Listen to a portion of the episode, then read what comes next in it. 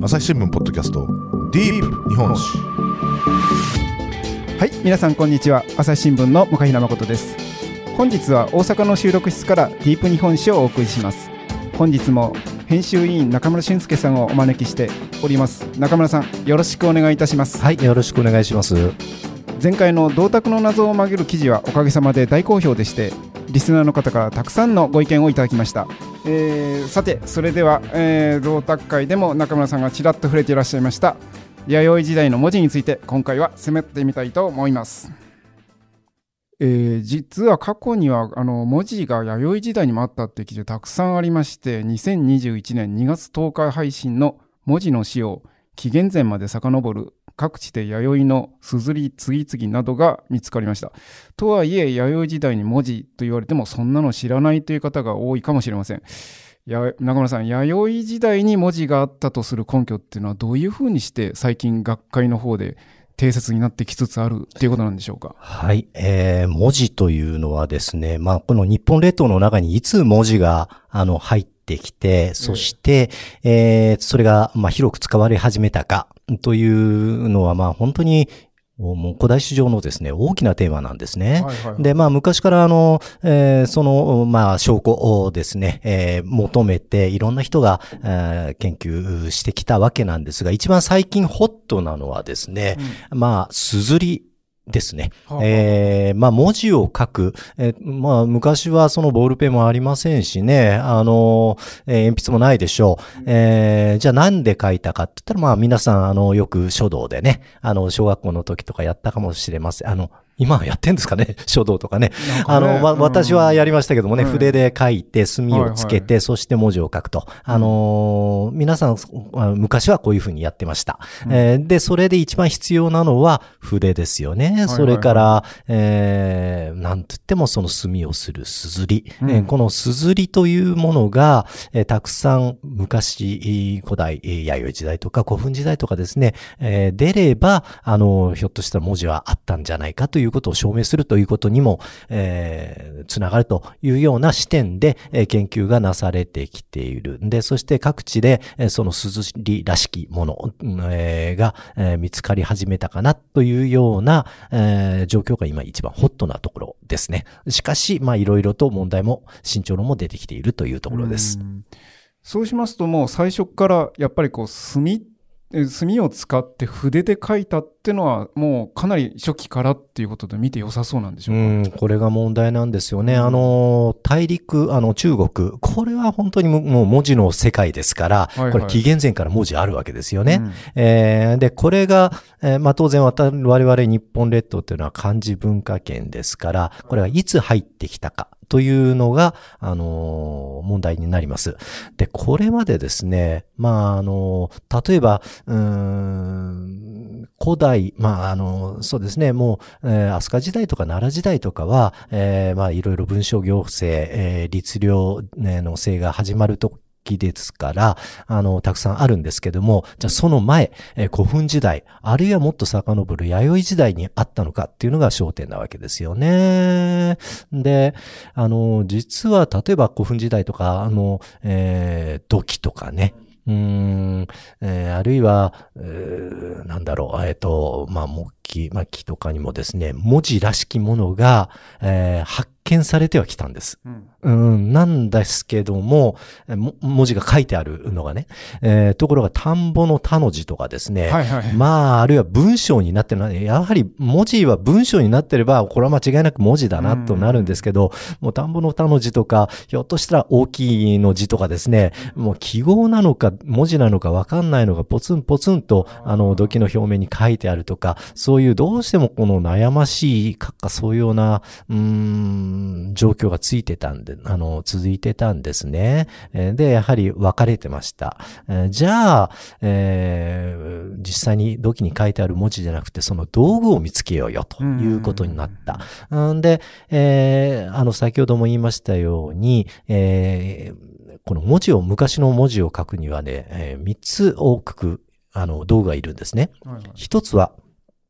えー、先ほども言いました、あの、すずり、そして、えー、それから筆、はい、そして、えー、昔は紙はなかったので、よく木簡とか言いますよね。はいはい、えー、木に、木の札にもう、もあの、文字を書く。えー、そういうのが、まあ、平城京とかそういうところにもたくさん出てますけれども、それはなぜ、木、まあ、木に書くためにはですね、えー、書いて、で、間違ったりする。そういう時は、こう、あの、小刀で削るんですね。はいはいはい、えー、まあ、消しゴムみたいなもんですよ。うん、ね、紙に書く場合のね。で、この小刀、この削る、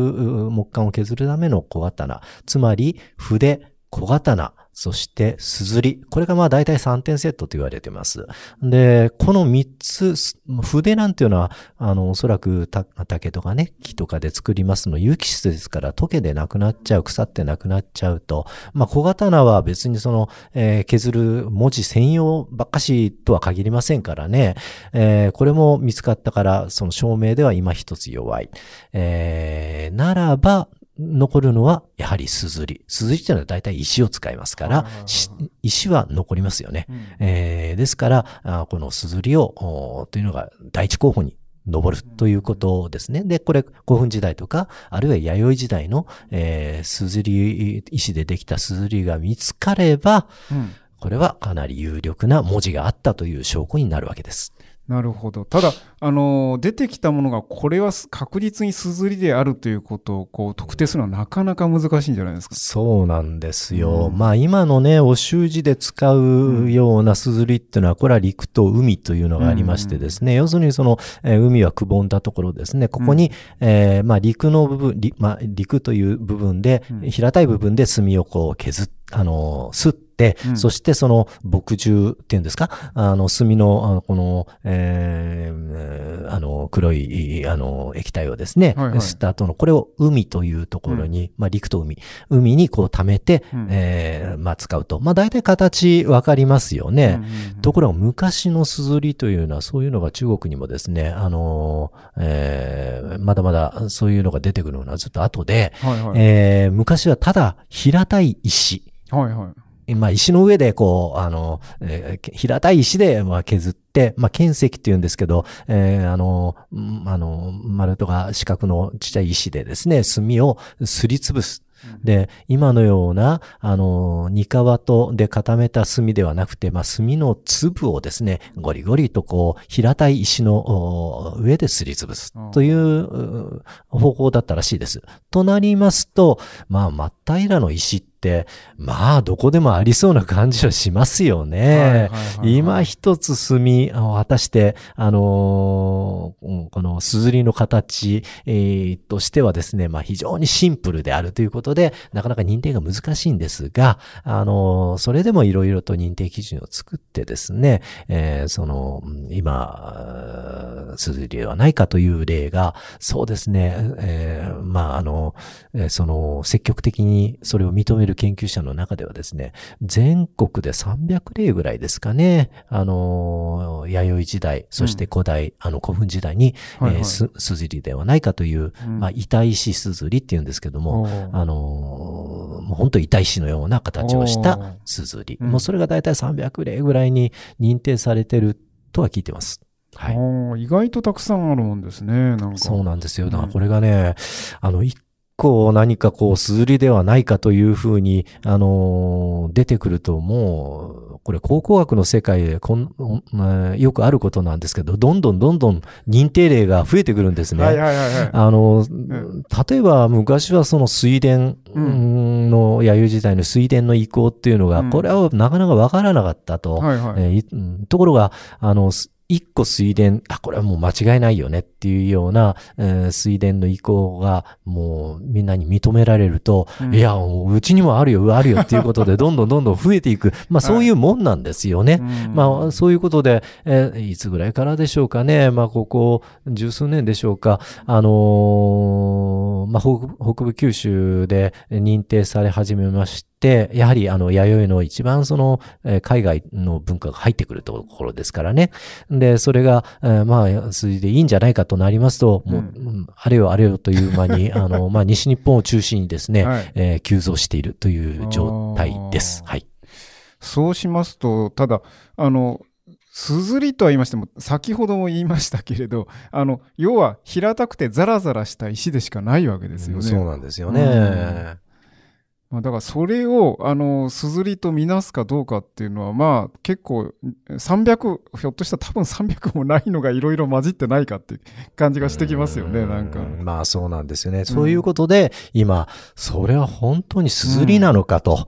もうちょっと多すぎるんじゃないか。まあ 多すぎる数はともかくね。はいはい、あの、とにかく本当にそれすずりなの？そんな単純な平たい石がっていうような、えー、慎重論が、今、反論がね、今、えー、起こってきておりまして、えー、去年ぐらいからですね。うん、で、それが、うん、かなりのその論争になっている。まあ確かにあの、えー、文字の起源に関する、はいはい、話ですからね、これはもうとにかく大きな話なんですよ。うん、その日本列島のその、えー、まあ初期国家とかね、うん、えー、社会、えー、最初の社会、あの、整備された社会はどうだったんだろうかと、えー、あるいは外交とかはどうだったんだろうかとか、そういう問題に関わってくる一番根本的な、あの、テーマですので、それはもう、え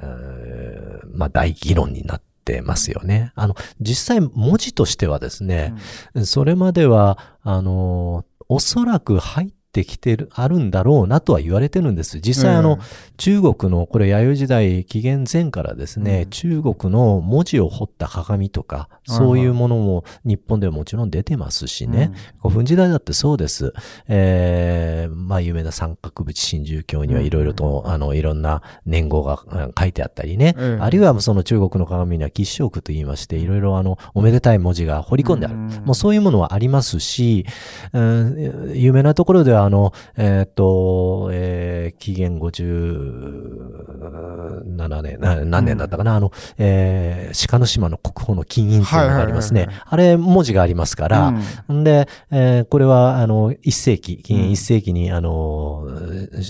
実際に福岡から出てますから、まあ、文字らしきものは皆さん、み、あの、弥生人も見てるわけですよね。なんで、おそらく金印があったということは、そういう文字外交もしてたんだろうなということは想像されます。えただそれが一体どういうものだったのかは、わからないし、ひょっとしたらその中国で作った金印ですから、あるいは鏡ですから、まあそのまま意味がわからず持ってたかもしれない。うん、うんでも、ひょっとしたらそれを、あの、えー、理解してた識図層がいたかもしれない。うん、えー、で、それが、その文字が、は、ただ、それを文字を見てるということとですね、それをあの、理解して使いこなすということとはまた別の話なんですよね。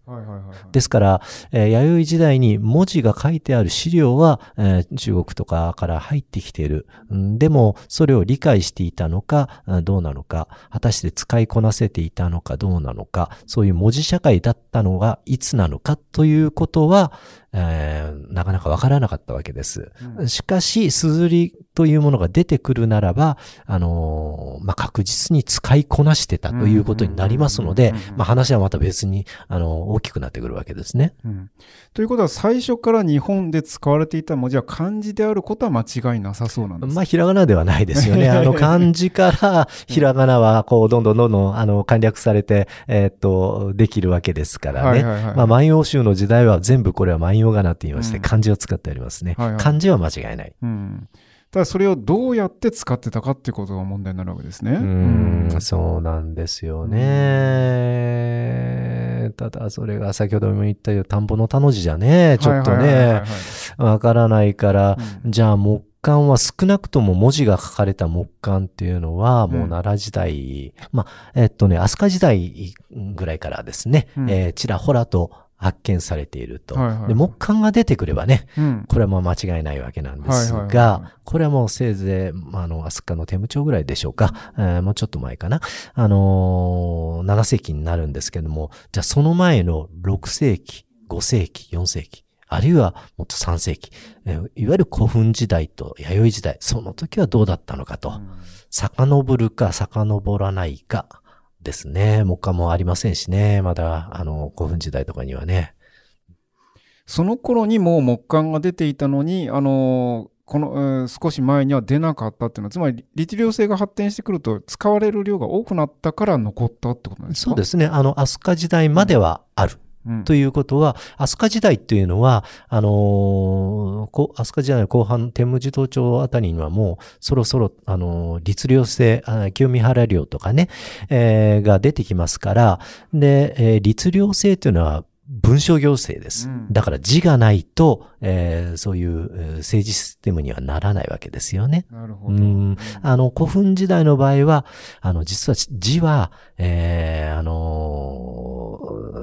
あの、えっと、剣とか、うん、刀とか、はいはい、5世紀後半とかね、うん、そういう、いわゆる金石文って言うんですけども、うん、にはあるんですよ、うんだから、おそらくあったんだろうなとは言われてるんですけど、まあ、かなりあの、えー、その、刀剣とかね、に掘り込むっていうのは、まあ、特殊じゃないですか。ですから、本当一部だったかもしれない。もう、すずりがもっとたくさん300例とか、そんなもっとたくさん出てくれば、いやいや、そんな一部の本当、えー、もうエリートの識字書層だけではなくて、もうちょっと広がっていたんじゃないのかなということも考えられるわけです。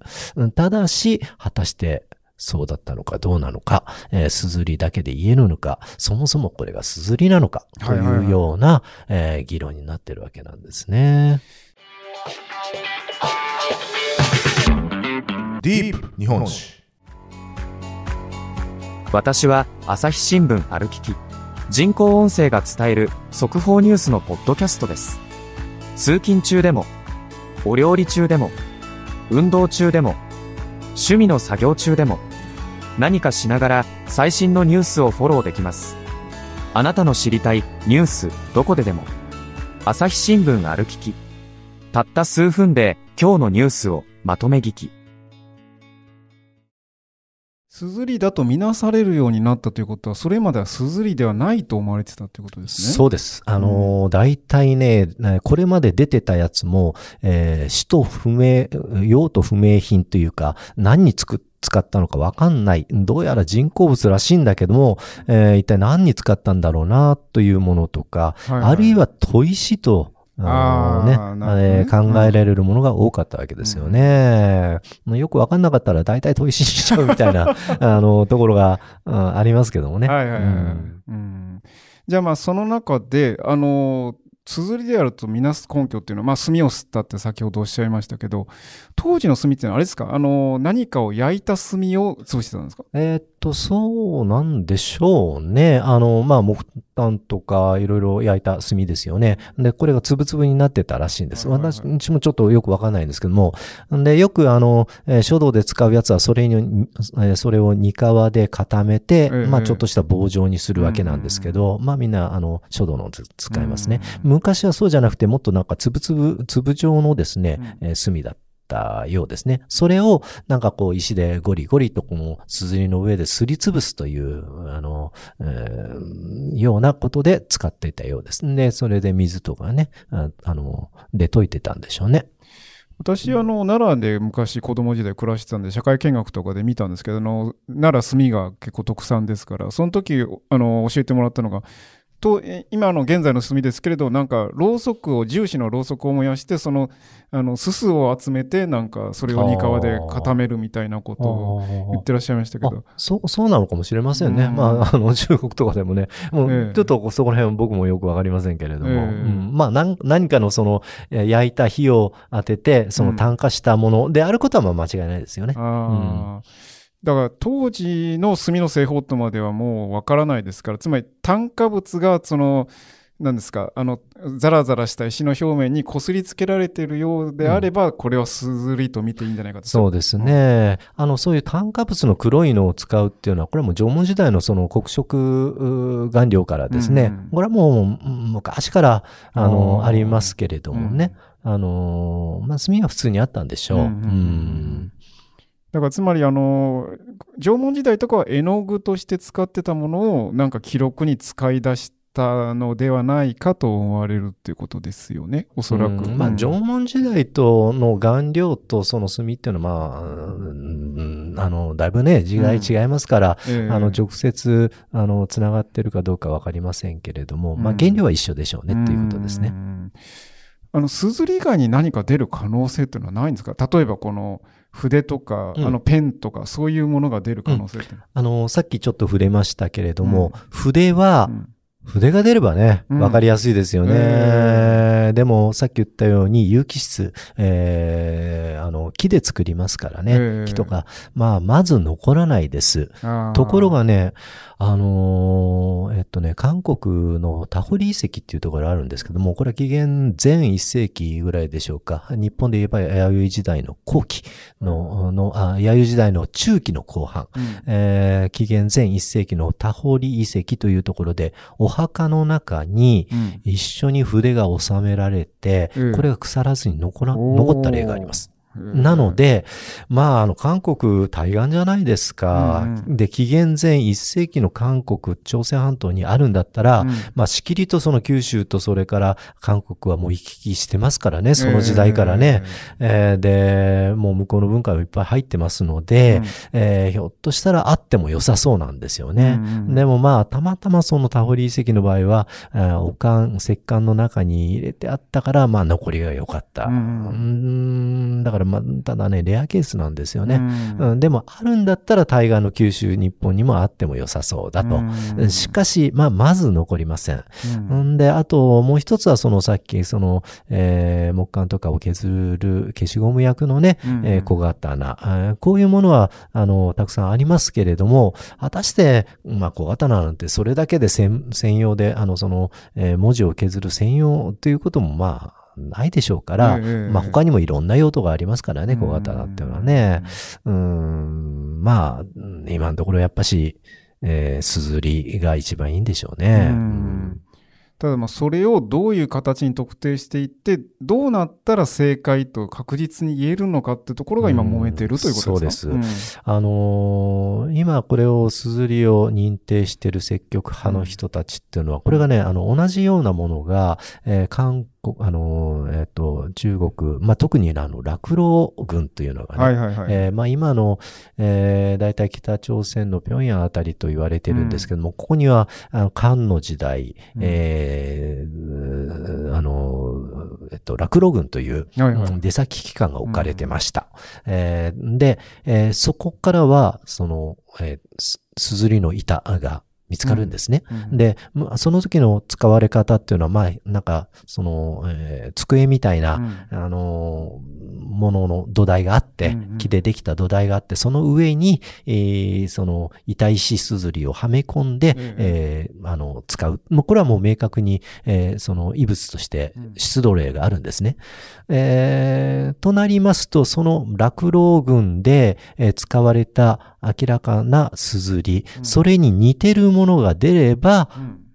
あのー、まあ、すずりではないかと。なるほど。ね、まあ、文字も向こうから来たわけですから、同じような道具もセットになって日本に入ってきててもいいわけですよね。えー、ただし、やはり非常にシンプルだからと。で、石ですから、大昔のもんですからね、やっぱ割れてたりですね、あのー、まあ、滅してたりするわけですよ。うん、んなので、例えば大きさとかね、うん、あるいはその研磨痕とか、うん、あのー、そうそういう、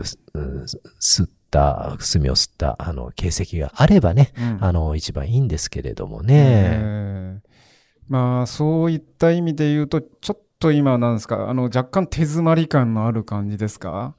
うん、手詰まり感というか、まあ、認定する人は、まあ、積極的に、あの、えー、そうだという人はどんどんどんどんやりますし、あの、その認定基準で、えー、あの、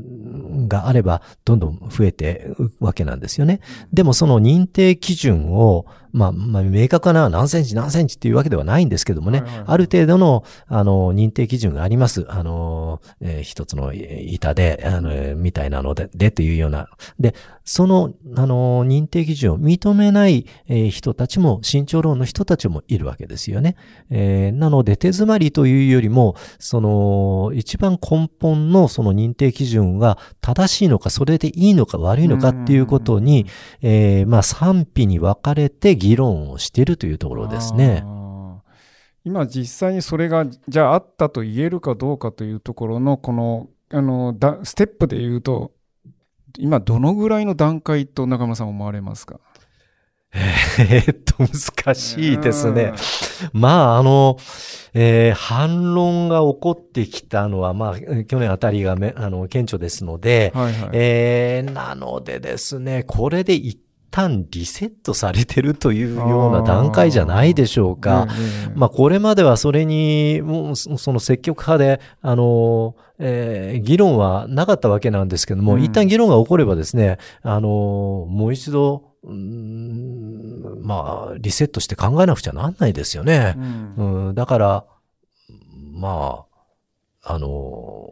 新しいステージというは言えると思いますが。うんあの今回の件に関してちょっと過去の記事を調べてみたところですね、はいはい、なんか一番新しい記事としてなんかこうあの最古の文字とされてたなんかこの島根県のあ松江かな？松江のこの石器からがすずりだと思われてたものから出たなんか墨がついてるっていうのがなんかマーカーだったっていう話があったんですよ。だからそれでちょっとなんか一瞬あの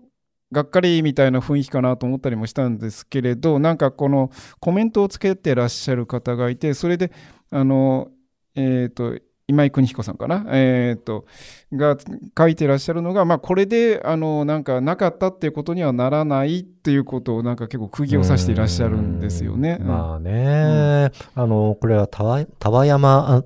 という遺跡。これ弥生の大集落遺跡なんですけどね。そこからあの見つかっていたものが、うん、確かこれが一番最初に、えー、認定されたんじゃなかったかな。えー、まあ一番最初期ですよね。はいはいはい、で、それに実、あの、まあ、あの、黒い文字らしきものかな。うん、えー、それがついてる。まあ、当然これは墨だと、うん、なりますよね。うんうん、えー、ところがこれは可視光圏、えー、の、あの、柏工科学研究所のですね、あの、まあ、研究者が科学的に分析するとどうやらそうじゃないと。えー、で、マジックの最近のマジックインキで、まあ、よくあの、えー、出土遺物にはですね、うん、あの、こう、番号を書いたり、ね、あの、あるいは分類したりするときにちゃんと書きま、あの、いろいろと、あの、データを書き込んでますよね。いついつ、あの、出たとかね。まあ、それじゃないかということなんですけれども、うん、どうやらそうらしいと。科学的な分析をすると。となると、うん、これも本当に、あの、すずりである、その傍証のその、えー、証拠が一角は崩れることになりますのでね。んで、まあ私もいろいろとその、それに関しては、あの、このす綴りに関しては書いてきたものですから、うん、あの、うん、ちょっと関心は寄せてるんですけども、で、今井記者は、まあ僕とずっと同僚で長い長い付き合いなんですけども、えー、まあこれによって全く全部崩れたわけではないというコメント、うん、コメントブラスかな、で確か書いてたんですけども、まあ確かにね、えー、あの、実際先ほど言いましたように、うん、えー、その、国王の金印とかね、うん、あるいは、うん、文字らしきものがあって、あると。うん、まあそういう弥生時代に、まあししかも義手は人伝とかね、そこでは、あの、文章を持って、えー、卑弥呼がやってきたとか、文章を持ってかな。うん、あの、まあそういういろいろとお使いを使わしてき、うん、あの、日本からね、やってきたと、卑弥呼とか豊とか。そうなりますと当然、あの、文章を持ってきますからね。えー、ね。で、えー5世紀でも、えっ、ー、と、うん、三鎮成功部の和の号が来たとかね、ありますから、まあおそらく文書は、文書行政、あるいは文字というのは使われてたうん文献上はね、えー、可能性があるわけですから、まあもちろんその一つを持って、えー、亡くなったとはと言えないわけです。えー、しかし、あの、それをよって立つその証拠の考古資料がそうなると、あのー、その文献の文字があったという状況をどうやって証明するのか、うん、考古学的にね、えー、その、あの、材料に、まあ、黄色、信号が灯るということだと、かなり、まあ、あの、まあ、なかなか難しい問題になりますよね。えーうんだから、ああ、なんかあの、弥生時代に文字っていうと、なんかそれだけで結構なんか、ええー、面白そうって感じでみんな結構食いついてくるとは思うんですけど。大きなテーマですからね。ねえー、それはすごいってなるんですけど、じゃあそれどうやって証明するのだって、いやこれはなかなか悩ましいですよね。まあそれが分かればですね、本当問題ないわけで、うん、とその考古学的にその文字のがあったというのを証明する、その一番のその、えー、急先鋒っていうか、一番の材料、これがすずりだと言われてたわけですから、これがちょっと崩れちゃうと、うん、うん、それに変わるものっていうのはなかなかね、うん、まあ、まだもちろん崩れてるわけではないですよ。うん、まあ、議論がされているという段階ですから。あの、だから、あれですよね。あの、このすずりに出てたのがあくまで、このすずり、この、えー、松江で出て出土したすずりについていた黒い点が、あの、墨ではなかったというだけであって、他のすずりも徹底的に調べれば、すあの、墨の跡が見つからないとは言えないということですね。そうですね。あの、まあ、これも、この松江の田山の出土例もね、うん、えー、まあ、それはたまたまその、たまたまというか、あの、最近出土遺物として書いた墨だったかもしれないけど、じゃあそのもの自体が、うん、ひょっとしたらすずりだったかもしれない。その可能性は否定はされてない、完全否定はされてないわけですよね。まあ、すずりらしきものに、まあ、出土遺物、に、えー、あの、まあ、あの、えー、最近のマジックで書い書いた、データを書いたということもあり得るわけですから、うん、ただ、あの、その積極論の方は、それはまあ、これまで、その、すずりについた、えー、当時の、あの、墨だと言ってきたから、まあ、それは否定されたということになります。うんただ結構こういう問題って難しいなと思って、あの、ちょっと昔の話で思い出したのがですね、あの、中野さん覚えてらっしゃるかどうかわからないんですけど、昔あの洞窟の縄文時代の壁画が見つかったって言われて騒ぎになって、うん、で、なんかこう、あの、当時のナウマン像とかが書かれてるとか、鹿が書かれてるって言われたのが、あの、当時の実は防空壕で、その中で、あの、戦時中に遊んでた子供たちが書いた落書きだったって言って、決着した話があったじゃないですか。よくご存知ですね。そういうマニアックな話を。ええ、これはね、別府のね、えっ、と、なんとか洞穴っていう、え、あの、大分県のなんですけども、確かこれをね、えー、その地元の大学の先生が、確かに発見したわけなんですよね。いろいろ書いてあると。んで、えー、まあ、一時はこれは、その、大昔の絵だと。うん、まあ、文字じゃないですけどね。あの、だったんですけれども、うん、確かね、えー、地元の子供たちが書いたということを共同通信だったかな、うん、が、あの報じてどうやらそうじゃないらしいということに、あの、ちゃんちゃんとなったわけなんですよ。えー、まあ、しかし、実際あっちのフランスのラスコとか、アルタミラとかですね、あの、いろんな、その、ヨーロッパでは、その、後期旧石器時代ですよね、あれは。あの、まあ、立派な絵が描いてありますから、まあ、日門の洞窟にも、うん、あ、うん、絵があったというのは、まあ、夢の春話ではあったとは思うんですよね。えー、まあ、しかし、それをどう認定するのかというのは非常にやっぱし難しい問題で、今の、まあ、熱動とは言いませんけれども、あの、すごく、まあ、間違いだったっていうような、うん、一歩間違えば、えー、結構、うん、まあ、やばい、あの、ネタなんですよね、これってね。えー、だからあの、えー、あるんじゃないかと、あってほしいっていうのは結構近くてなかなかこう、今おっしゃったみたいに、ちょっと中村さんおっしゃったみたいに、ちょっとやばい関係で、だから、あってほしいが強すぎると、なんかこう、えー、自分の目も曇っちゃうというか、ちょっとひいき目に見てしまうってどうしても人間ですよね。どうしてもね、考古学、やはりなんか大発見っていうのを、うん、まあ、それが醍醐味じゃないですか。だから、その研究者のああ、やっぱしっていう気持ちってよくわかるんですよね。しかしそこはもう冷徹に実証の学問ですから、考えなくてはいけないけども、意外とね、ヨーロッパの方は演疫的な考え方をしますから、つまり、あの、こうであると理屈としては、で、それに対して、それに都合、都合の良いって言っちゃおかしい。それをしょあの、一つのテーゼを立てて、うん、で、それを、あの、うん、実証していく、その資料を見つけるっていうような、そういう、まあ、ね、機能法と演疫ってありますでしょ？で、そういう、まず仮説を実証していくっていうような、うん、あの、考え方も確かにあります。ありますけれども、うん、まあ、これも、ちょっとなかなかね、あの、一歩間違うと、えー、まずいし、やはりどうしても期待と、それから思い込みと、えー、そういう、ななんていうのかな、えー、やっぱし、この大きな発見をね、あの、うん、その光明心とかね、はいはいはい、なんかそういうものも、まあ無関係ではないですから、うん、だから、その、こそこういう考古学の世界っていうのは、もう私は考古学を勉強し、あの、の人間ではないんですけれども、うん、だからこそその冷静な、あるいはその客観的な、まあ、その、姿勢っていうのかな、が求められるんでしょうね。えー、ちょっと、あの、横にそれましたけれども、はい。ただちょっとあの関係あるなと思うのはあの例のあの日本中を騒がせたあの古代史のの異物捏造の話があった時とかも、じゃあどうやってそこから出たものが間違いなくそこにあった誰かが埋めたもんじゃないでどうやって証明するんだっていう、うん、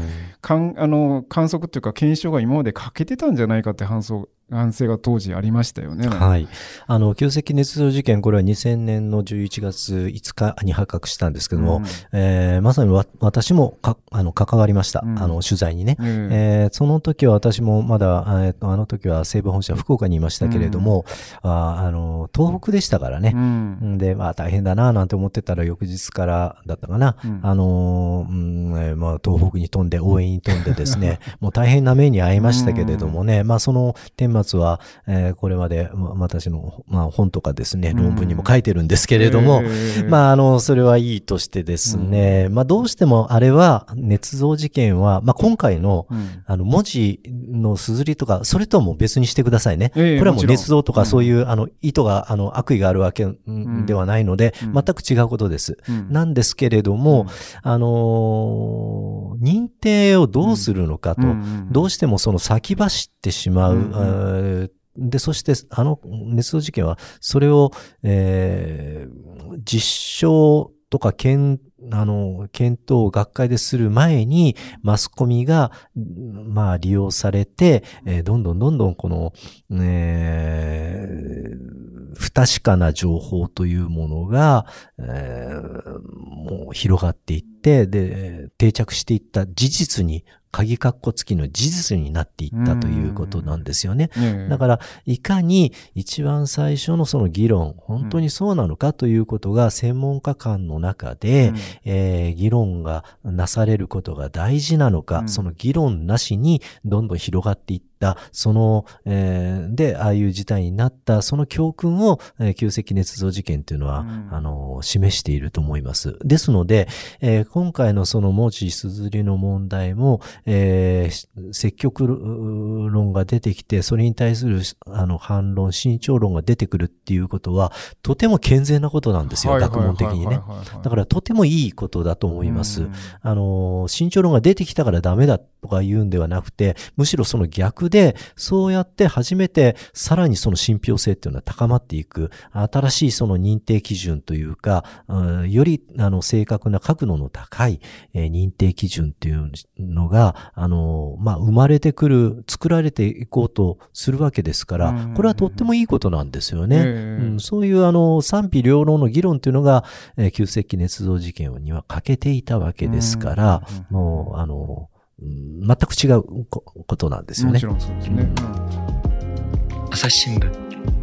ポッドキャスト。